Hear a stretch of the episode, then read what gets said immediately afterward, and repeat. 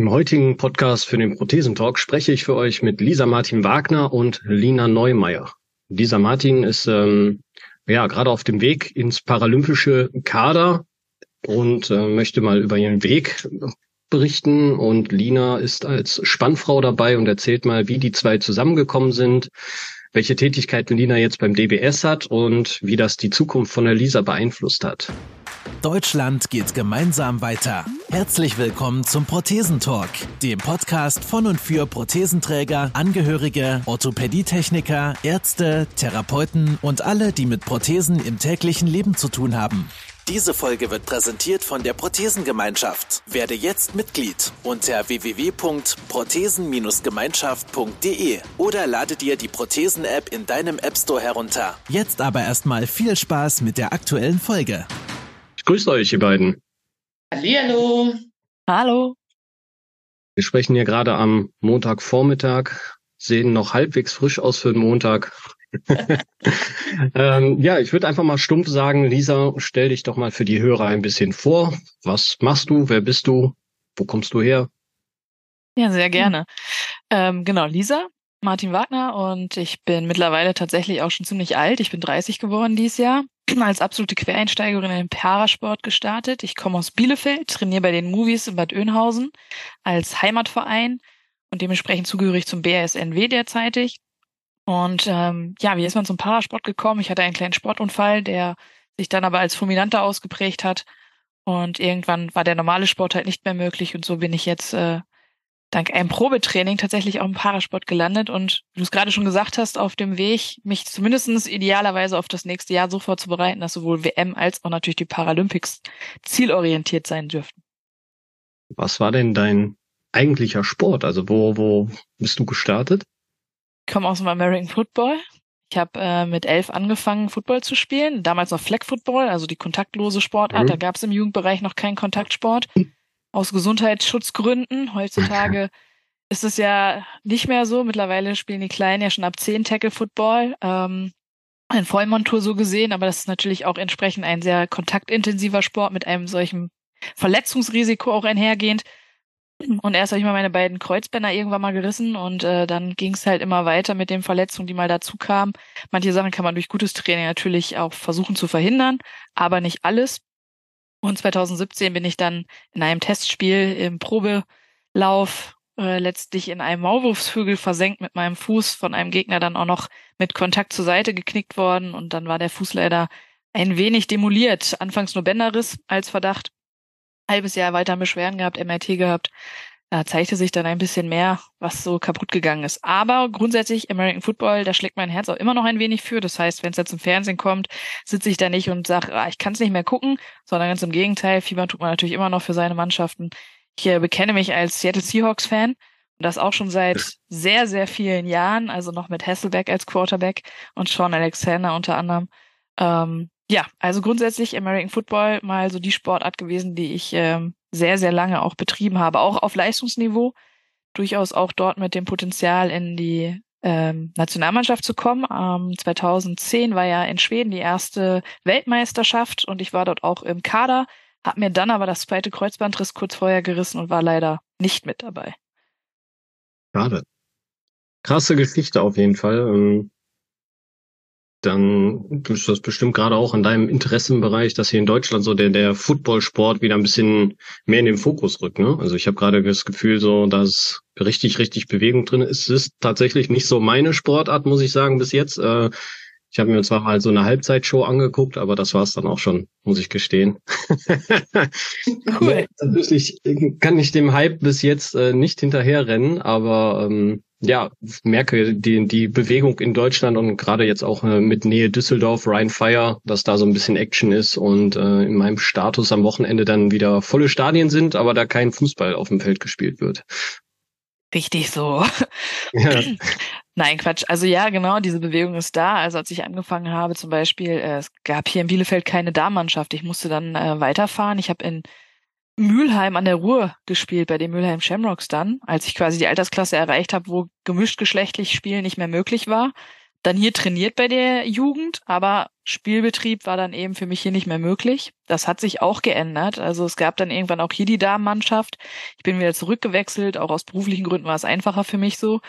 Ähm, ja, ist eine totale Hype gerade. Ich glaube aber auch genauso kann man es titulieren. Es ist auch einfach ein Hype. Die Frage ist, wie lange er anhält. Ich finde es schön natürlich, weil ich es gerne gucke. Aber möchte natürlich auch mal gerne darauf hinweisen, jeder, der sich überlegt jetzt, oh, ich fange damit auch an, weil es so toll ist, naja, man sollte auch eine gewisse Grundkonstitution mitbringen, um Verletzungsrisiken zu meiden. Denn wir sehen es ja jedes Mal auch bei den Profis, auch dort, ob es ein Aaron Rodgers von den Green Bay Packers ist, der sich seine Achillessehne dieses Jahr zu Saisonbeginn gerissen hat. Es sind halt einfach Verletzungen, die kommen. Und das sollte man sich bewusst sein. Schachspielen ist da vielleicht verletzungsärmer. Ja, gut. Definitiv. Also ähm, ich glaube, außer Krämpfe in den Hintern kriegt man da nicht so viel. vielleicht, vielleicht eine gebrochene Nase, weil man eingeschlafen ist und mit dem Tisch geknutscht hat. Oder doch mal den Gegner verärgert hat, genau. Uh. ja. Die Lina ist auch noch dabei. Hi. Hi unter neuem Schild, jetzt nicht mehr unter Talentscout des BSNW. Ich glaube, das hatten wir hier auch noch gar nicht thematisiert, und sondern jetzt für den DBS, ähm, der Deutschen Behindertensportverband. Das heißt, du bist jetzt nicht mehr in NRW tätig, sondern du tingelst mit deinem Talentscouting durch ganz Deutschland. Ja, genau. Also es ist ja im Prinzip die zweite Aufnahme, die wir beide zusammen machen. Ich weiß gar nicht, wie lange die erste schon her ist. Da war ich ja noch der Talentscout beim BRSNW und jetzt hat's mich ähm, ja 2022, also jetzt schon über ein Jahr äh, her zum äh, DBS, also zum Deutschen Behindertensportverband, dem Dachverband äh, des Behindertensports äh, verschlagen. Aber und da bin ich sehr froh drüber, dass mein Tätigkeitsfeld und mein Aufgabenfeld immer noch das äh, gleiche ist. Also es ist immer noch die Nachwuchsgewinnung, äh, die Talentsichtung ähm, und Schrägstrich Talentförderung.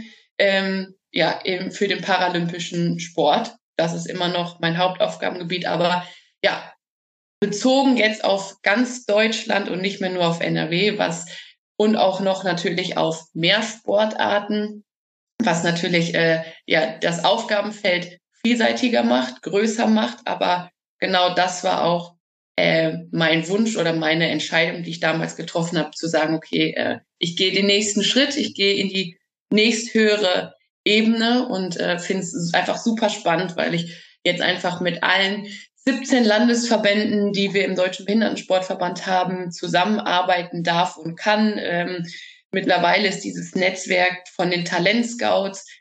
Damals war NRW 2019 der erste Landesverband, nun haben andere Landesverbände auch nachgezogen. Also dieses Netzwerk wächst so dass ich jetzt auch mit ganz vielen anderen äh, tollen Talentscouts zusammenarbeiten darf, um da ja Kinder in unsere Strukturen des Behindertensports äh, zu bekommen.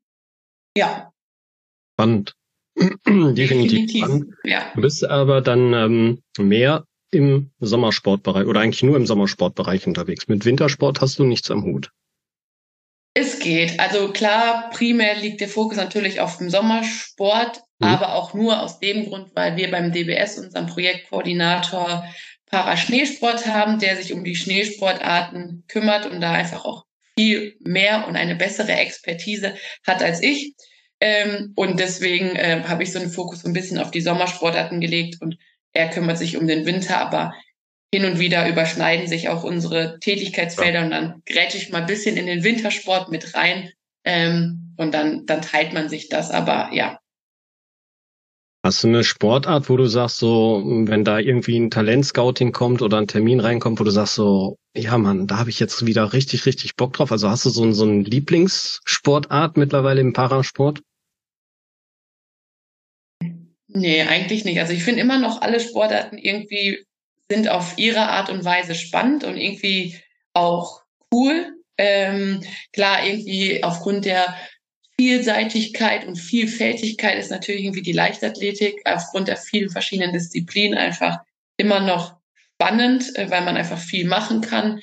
Ähm, aber nee, eigentlich ist, ist die Lust und die Motivation so hoch, dass mich, äh, wenn irgendeine Sportart anfragt, weil sie eine Idee hat oder ein Nachwuchsbundestrainer, Trainerin oder ein Bundestrainer, Trainerin irgendwie eine Idee hat oder ein Landesverband eine Idee hat, dass ich dafür jede Sportart brenne und versuche, das Bestmögliche dafür zu machen, um die Kinder in diese Sportart zu bringen. Ganz stark.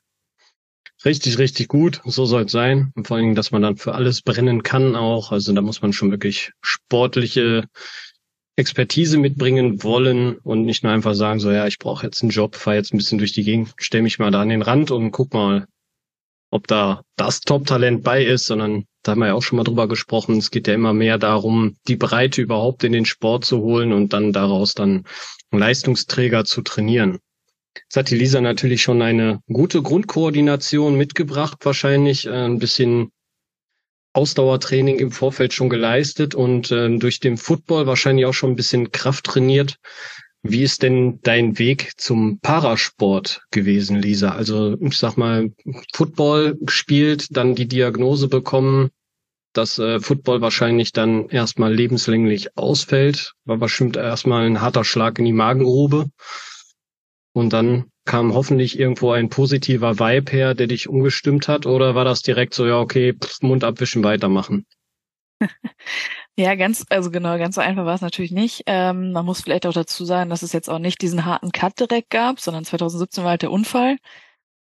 Verdacht war erstmal ja nur Bänderriss. Das ist, glaube ich, so das Übliche, was jeder kennt. Ein paar Wochen Pause oder ein bisschen ruhiger ist alles angehen lassen, dann geht's halt weiter und genauso habe ich es auch gemacht. Ähm, man wusste halt zu dem Zeitpunkt nicht, dass vielleicht auch mehr dahinter steckt. Also habe ich auch weiter trainiert, weiter versucht am Ligabetrieb soweit teilzunehmen und auch gespielt.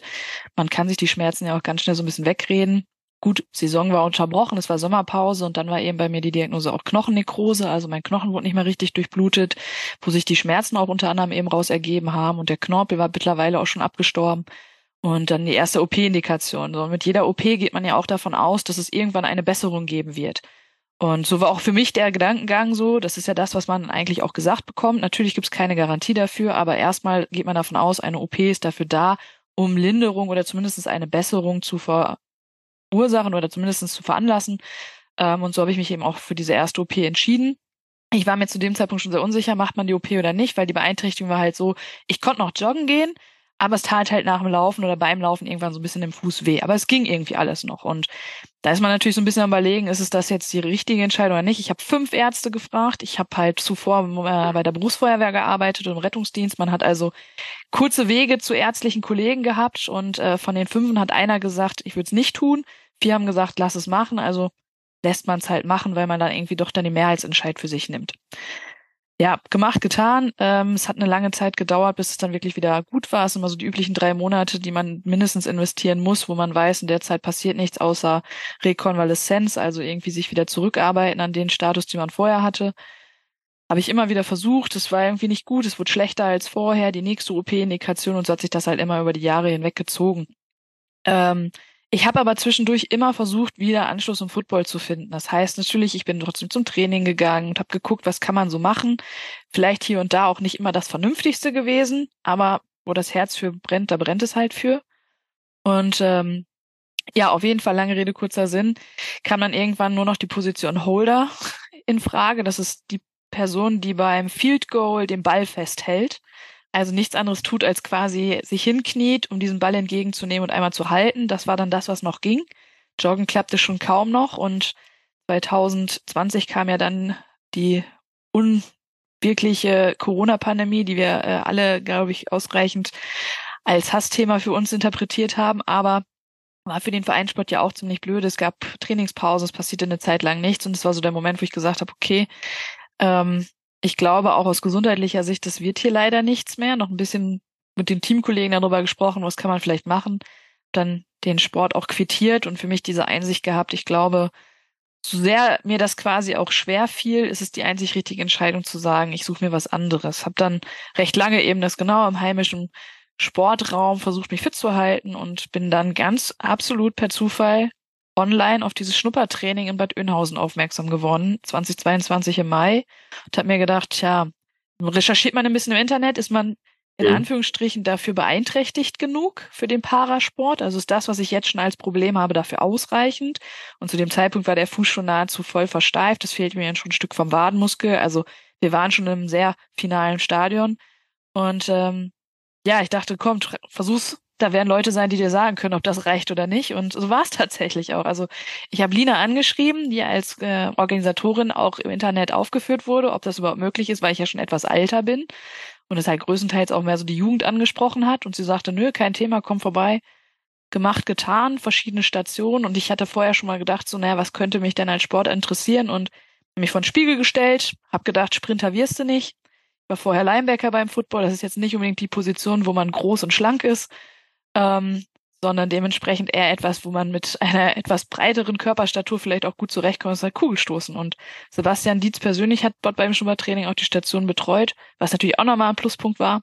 Ja. Und ähm, danach dem Schnuppertraining war natürlich ein bisschen Zeit und Lina hat sich die Zeit genommen, sich mit mir zu unterhalten und halt auch darüber zu sprechen, so was sind meine Probleme und hat unmittelbar vor Ort noch ähm, die eine Kollegin angeschrieben, hier mit einem Video, so guck mal, könnte das vielleicht reichen, so von den Bedingungen der Klassifizierung her und ähm, ja, dann ging eigentlich ab da an alles sehr schnell und ich muss ganz ehrlich sagen, ich glaube, wenn Lina nicht auch sich dort so engagiert hätte und gesagt hätte, komm, wir gucken direkt und schon mal so ein erstes Feedback zu geben, ob da Chancen bestehen oder nicht, wäre ich vielleicht nicht da, wo ich heute bin. Mega. Kurz und knackig durchgeballert das ganze Thema. Ich habe Fragen. Zuerst. ähm, also die, die Akzeptanz, wie, wie, wie war für dich die Akzeptanz zu sagen, so, okay, ich gehe jetzt auf Deutsch gesagt in den Behindertensport? Also ich meine, du kommst halt aus dem, aus dem Footballbereich und ähm, sich dann einzugestehen, ja, okay, da ist jetzt was kaputt, äh, ich habe eine Verletzung, ist das eine, glaube ich, aber ich glaube, so für den Kopf zu sagen, hm, ich gehöre jetzt leider, oder was heißt leider, aber ich gehöre jetzt in den, in den Para- oder Behindertensport, äh, war das für dich so ein, so ein Prozess oder war das für dich so, okay, äh, wenn es möglich ist, bin ich froh, überhaupt Sport zu machen? Äh, tatsächlich ein wenig auch letzteres. Also ich war glücklich, überhaupt wieder Sport halt auch auf Leistungsebene eventuell anstreben zu können. Der Prozess hat vorher halt über die Jahre quasi hinweg stattgefunden. Das war ja 17 bis 22, ist etwa fünf. Jahre jetzt, die es sich gezogen hat, in der man halt feststellen musste, so der Körper regeneriert ja, aber irgendwo bleiben halt Baustellen zurück und ähm, das war eher der schwierigere Teil. Nach jeder OP war immer diese Hoffnung da und dann für sich festzustellen, die Hoffnung hat nicht geklappt, es ist eher sogar noch schlechter wieder geworden. Ähm, das war eher schlimm. Also zwischendurch gab es halt auch mal die Thematik, ob eventuell, weil es sehr schlecht halt aussah, der Fuß und alles drum und dran, so ein bisschen Unterschenkel, ob nicht eventuell sogar die Amputation eine tatsächlich sinnvolle Lösung wäre. Weil halt Nekrosen drin waren, durch Blutungsstörungen und wenn etwas abstirbt, dann ist es für den Körper halt auch nicht gesund ähm, so dass man halt in diesen Phasen eigentlich schon so für sich festgestellt hat, okay, irgendwo ist da so ein Punkt erreicht, in dem es nicht weitergeht. Und da hat dieses Schnuppertraining mir eigentlich eher den Impuls gegeben zu sagen, okay, geil, guck mal, da gibt's eine Option und für mich sogar eher darüber die Akzeptanz für mich selbst zu sehen, okay, man hat jetzt eine Behinderung und Beeinträchtigung, aber das macht nichts, äh, also ändert nichts an dem Menschen selbst, der man ist, sondern es ist einfach nur, dass mein Bein kaputt ist und gut ist. Und ähm, es äh, fällt mir viel leichter, heute darüber offen zu reden. Ich habe halt im beruflichen Umfeld das für mich versucht zu verschweigen, um halt nicht irgendwie hinterher so die Kollegin zu sein, die, ja, ne, die irgendwas nicht kann und die ist halt behindert und so. Und durch den Sport ist es für mich jetzt viel, viel einfacher zu sagen, ich habe eine Behinderung, okay, und? Was ist das Problem? Gibt kein Problem. Also ich komme damit gut zurecht, also sollten alle anderen das ja auch können. Also hat dir die Sport, äh, die, die Möglichkeit, den Sport zu machen, nochmal einen, ja, einen gewissen Akzeptanzschub einfach gegeben. Das finde ich cool, dass du so sagst, damit kann ich offener im Umfeld umgehen und ähm, ja, ich denke halt auch mit den Erfolgen kommt dann halt auch ein bisschen Stolz noch dazu. Ich meine, du hast die ersten, den ersten Erfolg, glaube ich, gehabt jetzt. 2023, wenn ich es richtig im Kopf habe, war jetzt dein erster Kugelstoßen WM Platzierungswettkampf, richtig? Ja, genau, also ich für okay. mich Erfolg war also war keine Medaille, aber für mich war natürlich der Erfolg, dass ich die Norm geschafft habe, also mich für die WM qualifizieren konnte und dann tatsächlich eben auch ernannt wurde für die Athleten, die dort mit hingenommen wurden und daran teilnehmen durfte. Also das pusht schon stark.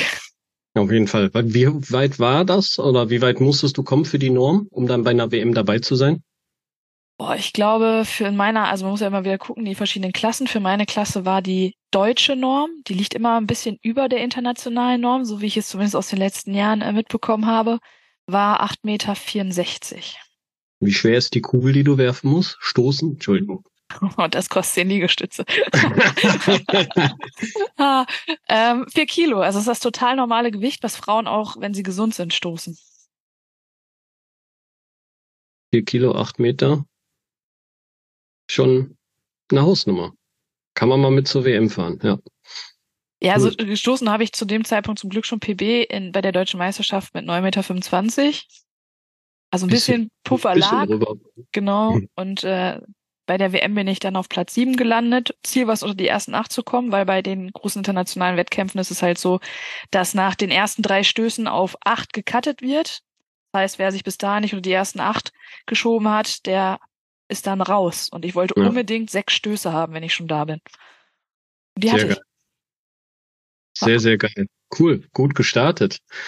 Ähm, ja, Lina, wie war es für dich aus deiner Sicht mal?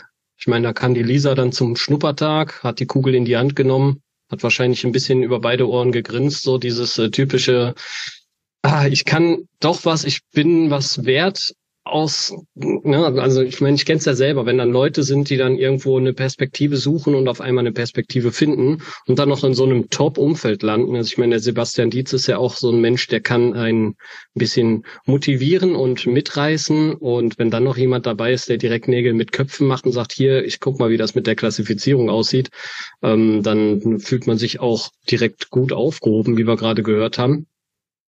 Wie war es für dich, so an dem Tag zu sehen, da kommt die Lisa um die Ecke, stößt ein bisschen die Kugel und ist dann auf einmal durch deinen Job oder durch dein Mitwirken jetzt bei der WM dabei gewesen, strebt die Paralympischen Spiele an, macht ja auch ein bisschen Stolz und Wertschätzung für dich dann. Also generell war eh dieser Aktionstag in Bad Oeynhausen vergangenes Jahr im Mai irgendwie so ja schon ein bisschen was Besonderes und auch für mich was sehr Emotionales, weil es war ähm, nach der langen Corona-Pause mal wieder ein Tag, der in Live stattfinden konnte. Ja, cool. Wir mussten ja. nichts absagen. Äh, wir hatten genug Teilnehmer. Es ist ja immer bei so Schnuppertagen auch immer so, ähm, ja, findet er statt, findet er nicht statt, je nachdem, wie so der Zuspruch ist.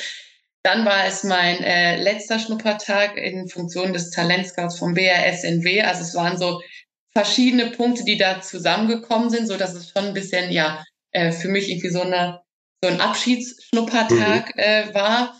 Ähm, genau, und dann war im Prinzip äh, Lisa vor Ort. Ja, und Lisa hat eigentlich schon im Prinzip auf den Punkt gebracht. Ne? Also ich fand es irgendwie cool, mit wie Lisa da aufgetreten ist, dass Lisa Bock hatte. Und dann habe ich halt auch äh, mir Sebastian zur Seite genommen und habe Sebastian Lisa an die Hand gegeben, habe gesagt, so Sebastian, ähm, kannst du sie jetzt dir mal bitte angucken ähm, und dann gibst du mir eine Einschätzung. Genau, und habe dann, ähm, ja, ich weiß gar nicht, noch äh, ziemlich lang danach mit Lisa gesprochen, parallel, wie Lisa es gerade schon gesagt hat, mit äh, Sarah Gretke, also der Klassifiziererin, te äh, telefoniert beziehungsweise Bildchen und Videos geschickt, äh, dass Sarah mal eine grobe Einschätzung geben könnte, wo welche Startklasse es wäre, weil dann ist ja auch immer die Frage, ne, gibt es noch, äh, hat man noch die Möglichkeit wie Speer, Diskus ähm, oder bleibt es wirklich bei der Kugel?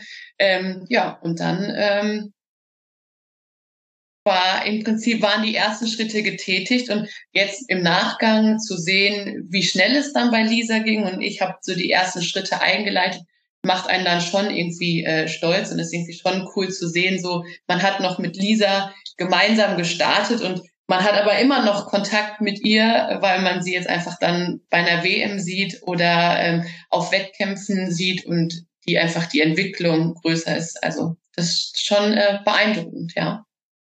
Auf jeden Fall. Zeigt aber auch, dass wenn man dann vor Ort ist, dass man da auch eine, äh, wichtige Tätigkeit hat, beziehungsweise dass da auch die ganzen Zahnräder ineinander greifen müssen. Ne?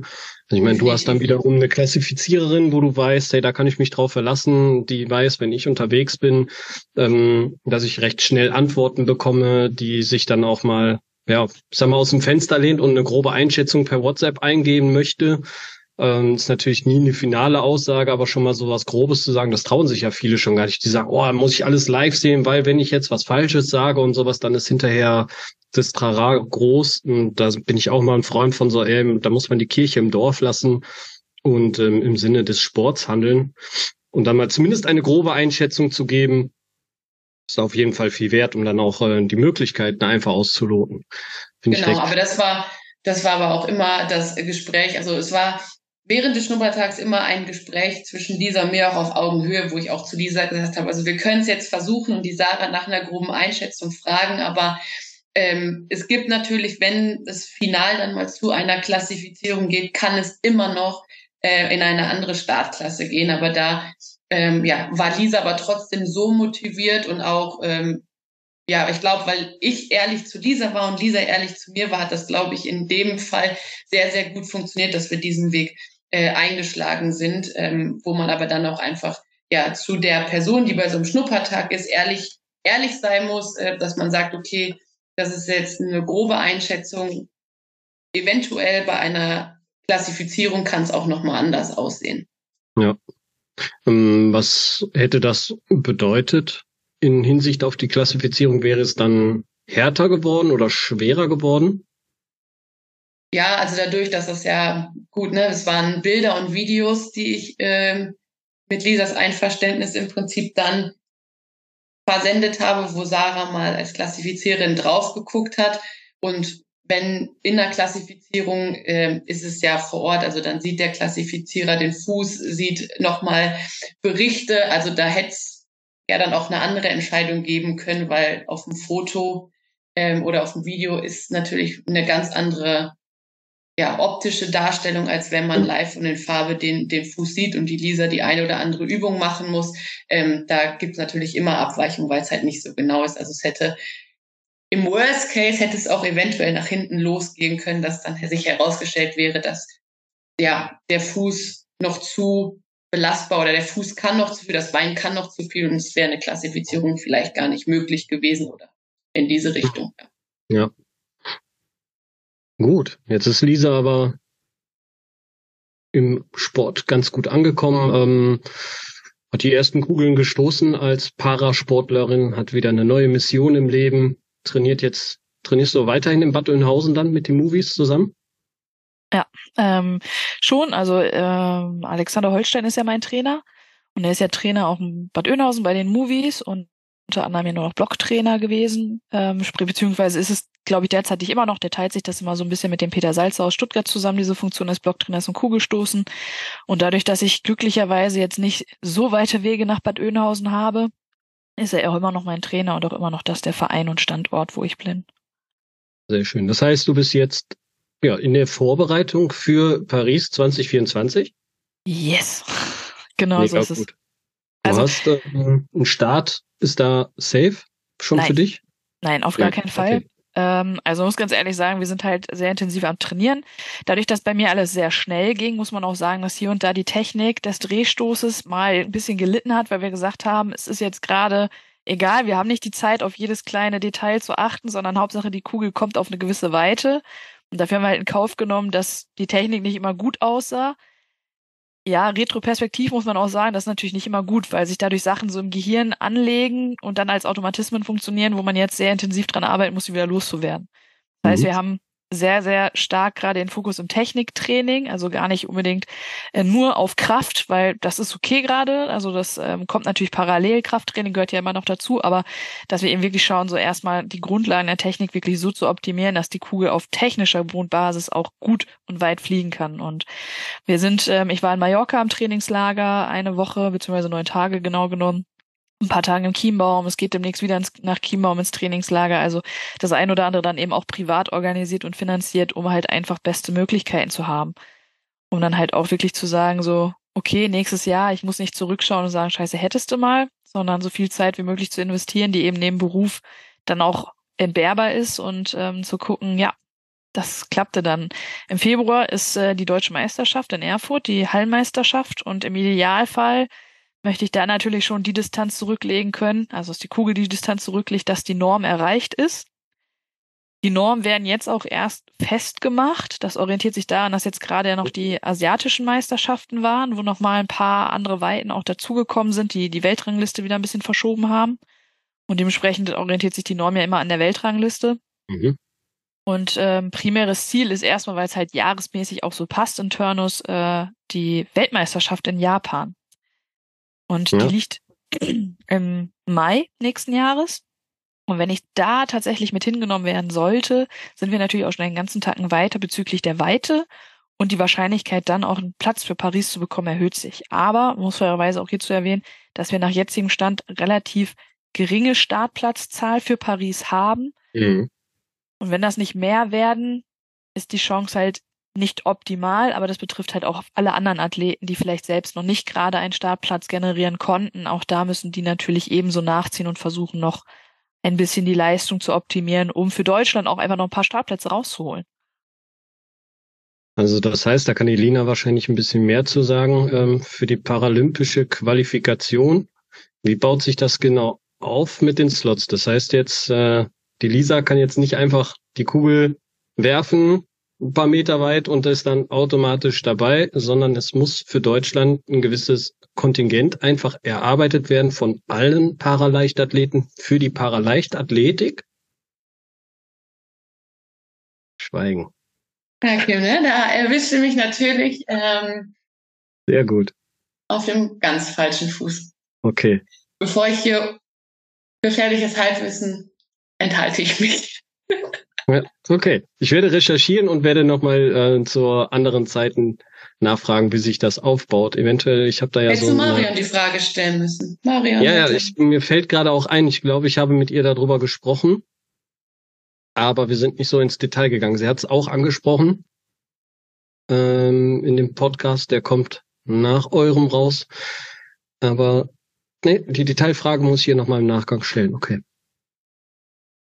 Dann machen wir weiter mit deiner Aussage, dass du den ganzen Sport neben deiner Arbeit betreibst. Das heißt, du bist jetzt nicht dadurch, dass du Richtung paralympisches Kader arbeitest, äh, direkt von Job befreit und kannst 24-7 Sportlerin sein.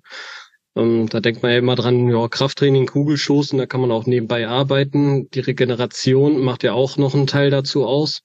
Ähm, wie managst du das im Alltag? Bist du Vollzeit arbeitend oder hast du schon irgendwo Stunden reduzieren können? Nee, also ich bin tatsächlich Vollzeit äh, arbeitend. Das heißt, ich habe eine 39-Stunden-Woche. Durch die Beeinträchtigung habe ich ähm, zum Jahreswechsel auch meinen Job gewechselt. Das heißt, ich arbeite jetzt ganz regulär im Büro fünf Tage die Woche. Hab den Luxus, dass ich seit Juli anteilig auch in Telearbeit arbeiten kann. Zwei bis drei Tage in der Woche, was es mir ermöglicht, auch etwas flexibler zu trainieren. Das heißt halt einfach, ich spare mir ein paar Kilometer in der Wegestrecke, weil von meinem Arbeitsplatz aus, der nicht in Bielefeld liegt, ähm, sind es allein von meinem Wohnort bis zum Arbeitsplatz nochmal so 50 Kilometer und von da aus zum Training wären es dann insgesamt rund 100 Kilometer. Wenn ich von zu Hause starte, reduziert sich das alles natürlich ein bisschen. Das heißt, da ist äh, ein etwas größeres Zeitpotenzial hinter. Aber alles im allem ist es natürlich stressig. Du hast gerade schon gesagt, Regeneration ist ein Thema. Das heißt also allein schon, wenn ich jetzt gucke, wir machen eventuell Trainingstage, das heißt, wir machen zwei Einheiten pro Tag, weil das natürlich recht günstig ist. Man macht vormittags eine Stoßeinheit, also Techniktraining. Das Warm-up liegt man so bei anderthalb bis zwei Stunden insgesamt, je nachdem, wie viel Zeit man sich natürlich auch nimmt, wie viel Zeit verfügbar ist. Und am Nachmittag dann eben eine Krafteinheit, die liegt nochmal so bei circa zwei Stunden. Klingt erstmal nicht nach viel, aber während vielleicht der ein oder andere Athlet, der dadurch, dass er vielleicht auch einfach schon die entsprechenden Erfolge hat, als Vollzeitsportler tätig ist, ähm, die haben dann ihre Regenerationspausen dazwischen, setze ich mich halt an den Schreibtisch und arbeite in der Zeit wieder. Das heißt, ich sitze dann hier wieder zu Hause an meinem Telearbeitsplatz und versuche halt beides irgendwie zu kombinieren. Aber das bedeutet, während die anderen vielleicht auch ein Mittagsschläfchen machen können, mhm. kann ich das eben nicht. Es zeigt sich schon am Ende der Woche auch in der Leistungsfähigkeit. Natürlich, wenn sowas ähm, über mehrere Tage geht, merkt man dann schon, dass ich am Freitag oder Sonntag, wenn wir dann Training haben, nicht mehr die Weite bringe, wie ich sie vielleicht am Montag bringe, nachdem ich ein freies Wochenende hatte.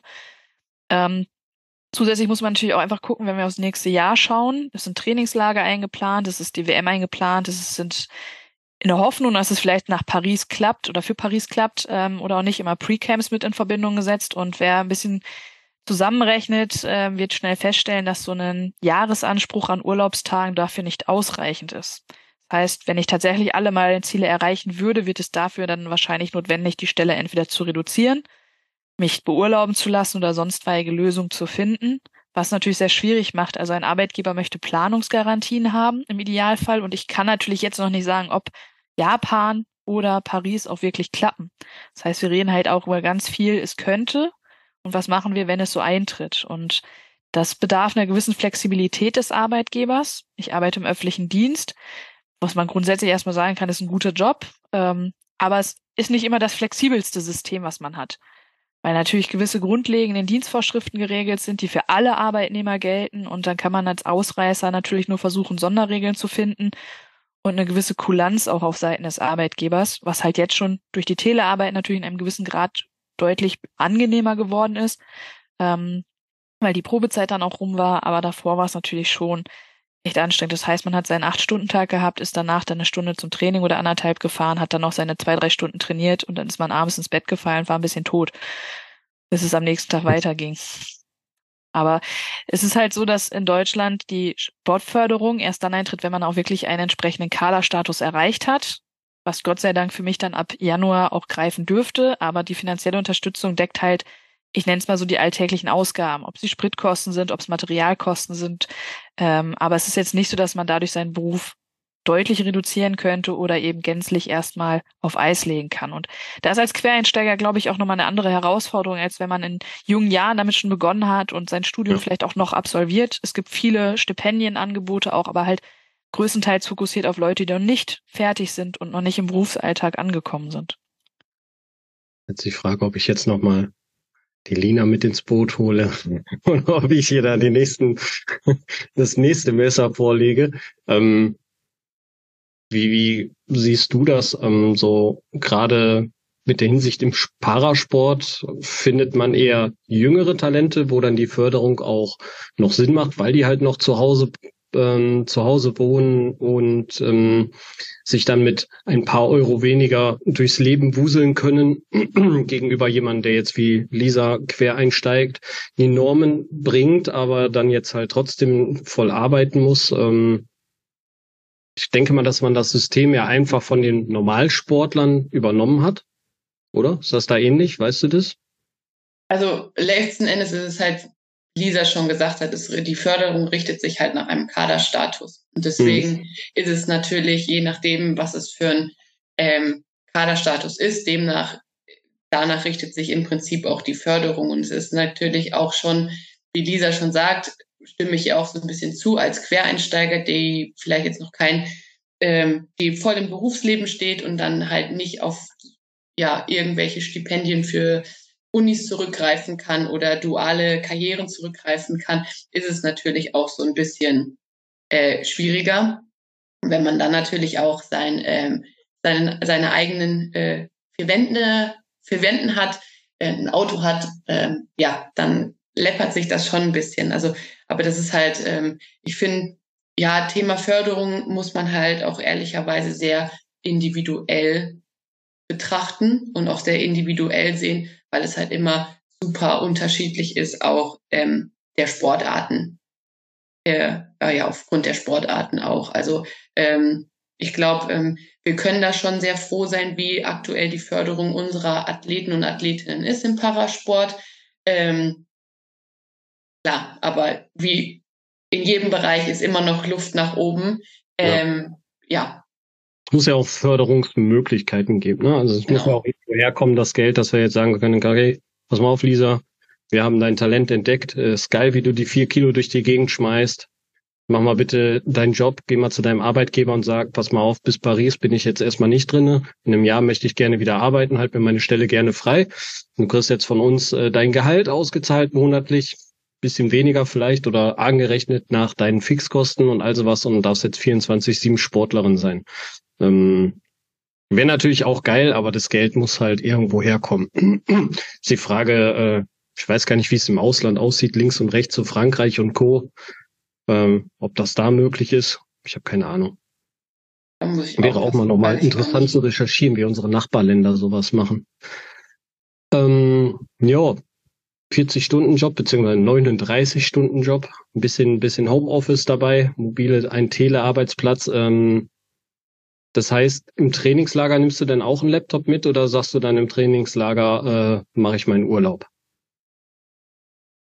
Das ist leider etwas kompliziert bei mir. Ähm, grundsätzlich ist das mein Ziel, dass es so eine Kombination gibt, aber äh, mein Arbeitgeber fährt verschiedene Modelle. Das heißt, im Moment haben wir aufgrund von ähm, IT-Problem nur ein Angebot und das ist Telearbeit. Telearbeit ist bei uns nicht mobiles Arbeiten, sondern man bekommt einen festen Computer, Monitor, Tastatur und Maus zur Verfügung gestellt und kann eben nur stationär an einer Stelle so gesehen arbeiten.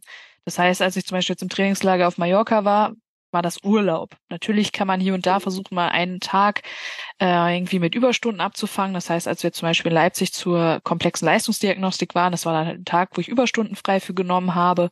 Das geht natürlich schon, aber sonst grundsätzlich, ähm, wenn wir hier Trainingstage machen oder quasi ein Trainingslager heimischen Bodens, dann fahre ich halt nach Hause und arbeite hier regulär weiter, weil ich es eben kann. Aber sobald wir extern unterwegs sind, dann muss ich in der Regel eben wirklich passen und sagen, ich brauche Urlaub. Damit kommst du hin? Wohl eher nicht, ne? Ich das so zusammenrechne, also zwei, drei Trainingslager, A, zehn Tage sind dann schon alleine fünf, sieben Urlaubstage, je nachdem. Das machst du dann dreimal und dann war's das ja schon. Ja, also ähm, Klappen tut es alles recht knapp bemessen. Für dieses Jahr ging es ähm, noch ganz gut, weil ich natürlich jetzt eben auch vor Paris noch keine Trainingslager in dem Sinne hatte sondern wirklich Paris so der erste große Block war, wo ich für den Sport auch Urlaub nehmen musste, beziehungsweise die allererste Woche war im Mai. Da war ich in Notville zur internationalen Klassifizierung für die allererste Teilnahme an einem internationalen Wettkampf. Das war halt eine Woche Urlaub und dann in Paris. Aber was man halt auch fairerweise sagen muss, ich ähm, lebe schon glücklicherweise sehr, sehr lange mit meinem Mann zusammen und äh, der ist der, der gerade da sehr starke Einbußen drunter hat. Ist klar, viel zu Hause haben wir da klar drüber gesprochen. Es gibt gerade für mich halt ein Ziel, unterstützt mich da super, aber es gibt halt gerade keine gemeinsamen Urlaubstage, weil selbst die mhm. Urlaubstage, die da sind, sind halt zu wenig. Und fürs nächste Jahr, genau das sollte es eben klappen, ähm, habe ich mir das natürlich schon zusammengerechnet, reicht es nicht. Für dieses Jahr ging es gerade, mit viel Überstunden eben auch hier und da. Sprich, man arbeitet halt eventuell mal einen Tag eine halbe Stunde länger, die man dann irgendwann anders wieder abarbeiten kann. Das ist aber auch nur möglich, weil wir so ein flexibles Arbeitsmodell haben. Also es hängt schon sehr, sehr viel auch einfach an meinem Arbeitgeber. Es könnte sein, dass man irgendwo ist, der einen sofort freistellt für sämtliche Sachen und sagt, hier Sonderurlaub. Es kann auch sein, dass es woanders schlechter ist. Ich will mich diesbezüglich auch echt nicht beschweren. Ich bin da sehr dankbar für, dass es gerade so läuft mit den flexiblen Arbeitszeiten und dem Zeitmodell. Aber schöner wäre eventuell auch noch das Laptop, um vielleicht hier und da mal einen Urlaubstag weniger zu haben, den man nehmen muss. Das ist etwas, was dann jetzt so in den individuellen Gesprächen vielleicht auch mit dem Personal mal abgestimmt werden muss, was so geht. Ist aber auch etwas, was gerade für alle ähm, bei uns im Amt halt einfach so greift, weil es da halt mit den mobilen Geräten hier und da ein Problem gegeben hat und deswegen die Entscheidung halt global getroffen wurde. Es ist jetzt kein individuelles Problem, was nur mich trifft. Okay. Ja, muss man aber sagen, ähm, ich glaube, dass du mit Sonderurlauben oder mit Sonderrechten auf freie Tage definitiv besser fahren würdest, als wenn du Überstunden machen musst für freie Tage. Also das ist ja dann Erholungszeit, man, man unterschätzt ja halt schon, wie du sagtest, so der Mittagsschlaf dann, der dann die Leistungskurve über die Woche runterzieht und dann am Wochenende kannst du Energie tanken, bist dann montags wieder fit und äh, stößt die Kugel direkt in eine andere Atmosphäre. Das ist ja dann schon ja, noch eingeschränkter in dem Moment, wenn du sagst, okay, ich muss dann hier und da vielleicht noch ein bisschen mehr arbeiten, um dann die Events zu machen. Also ist natürlich eine Herausforderung. Man möchte natürlich auf den Luxusfaktor Geld äh, nicht verzichten oder kann auch nicht drauf verzichten, je nachdem, was man sich halt im Hintergrund aufgebaut hat, eventuell noch abbezahlt, gar nicht möglich. Ähm, ja, ist halt die besondere Herausforderung, die wir im Parasport dann auch tragen müssen. Partner dann auch noch abzuholen, den mit einzufangen, ist dann auch nochmal eine Herausforderung gewesen wahrscheinlich. Die gemeinsamen Urlaube zu canceln für die nächsten anderthalb Jahre. Ähm, frage jetzt mal frei raus, wie plant er dann seine Urlaube? Begleitet er dich dann auf deinen Reisen oder macht er dann wirklich getrennt Urlaub? Schwierig, schwierige Sache im Moment. Ähm, dieses Jahr hat sich das, also es ist ja schon dieses Jahr das erste Mal so gewesen, dass sich das Ganze so ergeben hat. Also grundsätzlich unterstützt er mich primär im Hintergrund. Das heißt, er ist jetzt nicht der, der in der Sportstätte daneben sitzt und zuguckt. Ähm, Finde ich auch gar nicht schlimm. Also jeder hat ja auch irgendwie so seine Hobbys und Kugelstoßen gehört bei ihm jetzt nicht unbedingt dazu. Was völlig okay ist, aber genau dazu führt, dass man dann halt eher guckt, dass äh, der Jahresurlaub eben so aufgeteilt wird, wie es ihm dann passt. Das bedeutet aber größtenteils, dass er nicht alleine wegfährt, sondern einfach mal ein verlängertes Wochenende sich irgendwo gemacht hat und das übers Jahr verteilt halt mehrfach. Das heißt also zum Beispiel, klar, Paris war jetzt ein sehr langer Block mit dem Vorbereitungslager. Es waren ähm, zweieinhalb Wochen, die wir weg waren. Da hat er sich dann auch mal ein paar Tage freigenommen und halt einfach auch in Ruhe hier zu Hause dann vielleicht mal Sachen zu schaffen, wenn kein anderer vor den Füßen herwuselt. Aber es ist halt eine andere Art Urlaub, unfraglich. Also das, was man ja. sonst gemacht hat, irgendwie mal ein paar Tage wegfahren, das ist dann jetzt mehr, mehr aufs Wochenende ausgelagert, dass man mal ein Wochenende verlängert wegfährt mit ein, zwei Tagen. Ähm, so Freitag, Nachmittag nach der Arbeit starten und sonntags wiederkommen. Das geht dann ja. zum Glück auch ohne, dass Urlaubstage davon beeinträchtigt sind. Aber wichtige Sache, egal wo man hinfährt, es muss ja immer auch einen Kraftraum geben, damit man weiterhin Training betreiben kann. Sei froh, dass du nur einen Kraftraum brauchst. Oh ja, das ist richtig gut. Also Kugel äh, mitnehmen in Urlaub, das Thema hatten wir auch schon.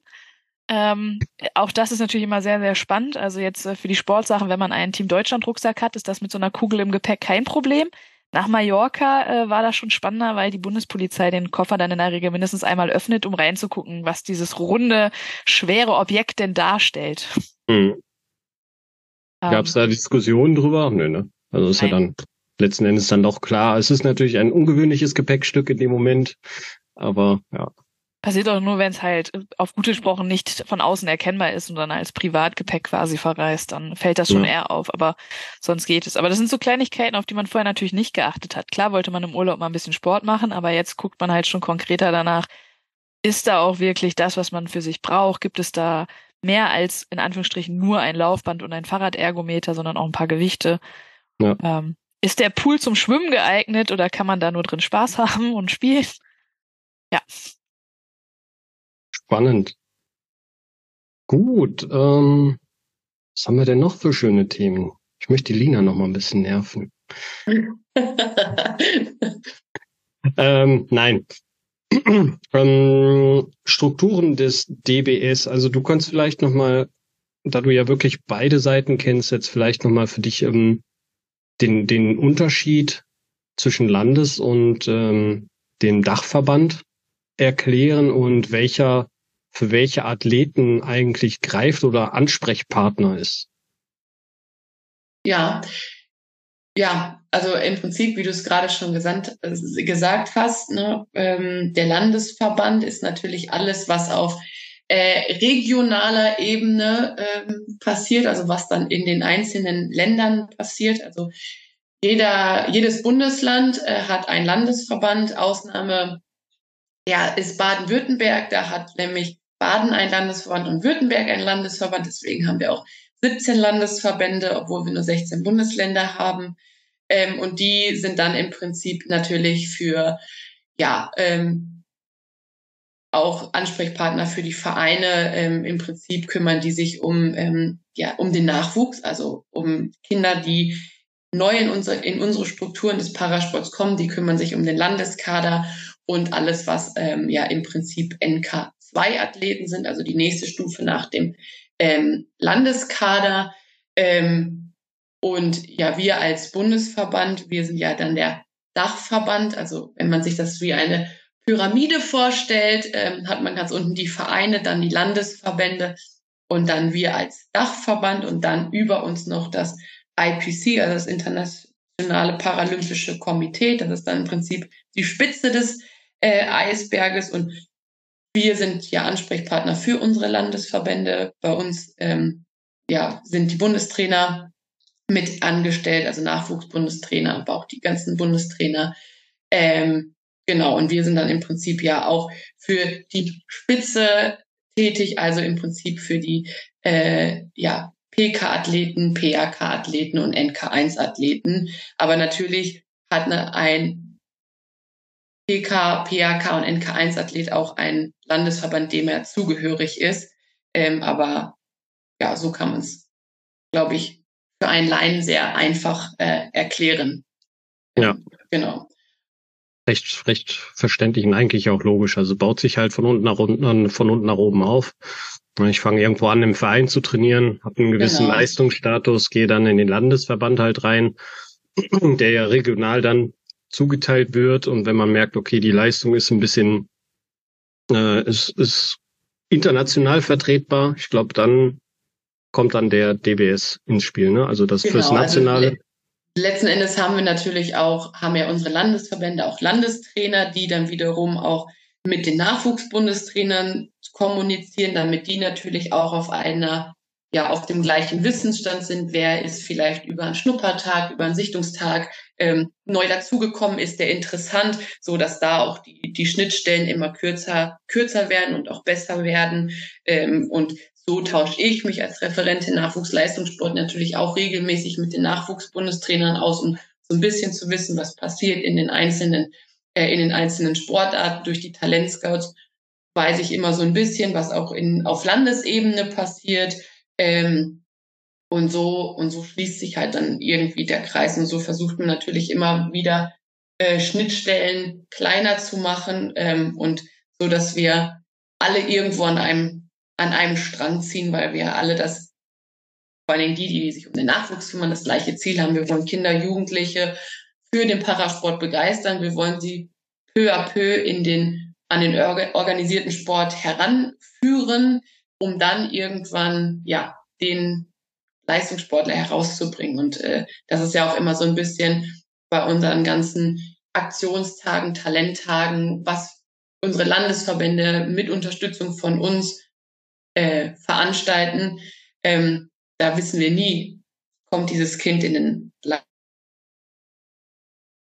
Leistungssport oder schlägt irgendwie den Weg ein, sondern da ist ja erstmal die Masse. Weil wie sagt man so schön, ohne, ohne Breite keine Spitze. Also wir brauchen halt unten die Masse an Kindern, Jugendlichen, die Sport machen wollen, um sie dann, wenn sie auch das wollen, nach oben an die Spitze zu bringen. Dafür ist halt diese Stelle, die ich habe, einfach super wichtig oder auch ähm, die Talentscout-Stellen, das sind einfach da äh, Netzwerkarbeit und Strukturarbeit schaffen, ähm, ja, und einfach da ähm, ja, Aufklärungsarbeit leisten, damit Vereine sich viel mehr dafür öffnen, auch niederschwellige ähm, Angebote für Kinder und Jugendliche mit Behinderung zu machen, damit es vielleicht inklusive äh, Sportangebote gibt, damit einfach die Kinder ähm, ja in die Vereine kommen.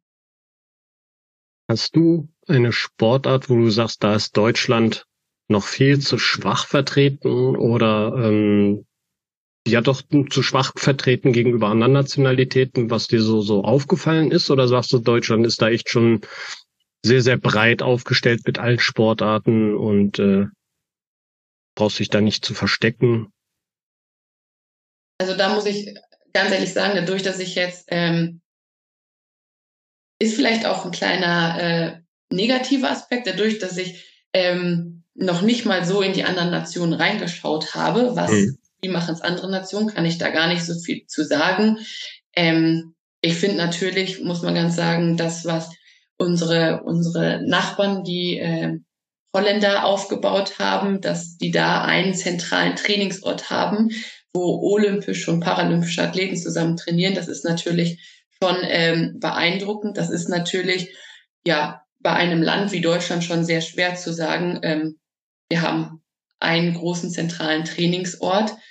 Ähm, aber ich glaube, dass in jeder Sportart, die wir anbieten oder die es gibt, ist definitiv Luft nach oben. Also wenn ich jetzt einfach mal so ganz platt das Beispiel Schwimmen nehme, wo es schon super schwer ist, Kinder ohne Behinderung, dass die einen Schwimmplatz bekommen, um schwimmen zu lernen, ja. ähm, dass es da sehr viel, also sehr lange Wartelisten und Wartezeiten von weiß ich nicht wie vielen Monaten bis hin vielleicht zu Jahren gibt. Und dann hat man die Familie, wo das Kind eine Behinderung hat und das soll schwimmen lernen, ähm, da ist die, Pro die Problematik schon vorprogrammiert und das ist zum Beispiel halt auch einfach ein Punkt, wo ich sage, da müssen wir viel mehr dran arbeiten, dass Kinder mit Behinderung schwimmen lernen und dass ähm, auch da ähm, ja wir die Angebote ja viel mehr Angebote schaffen, aber das kann man halt nur in Zusammenarbeit ähm, mit Vereinen schaffen. Also Schwimmen ist zum Beispiel wirklich so ein Thema, wo ähm, wo ich sage, da bin, da würde es mich mal wirklich interessieren, wie es die anderen Nationen machen, dass da Kinder mit Behinderung schwimmen lernen, weil das, glaube ich, in Deutschland schon sehr, sehr schwer ist.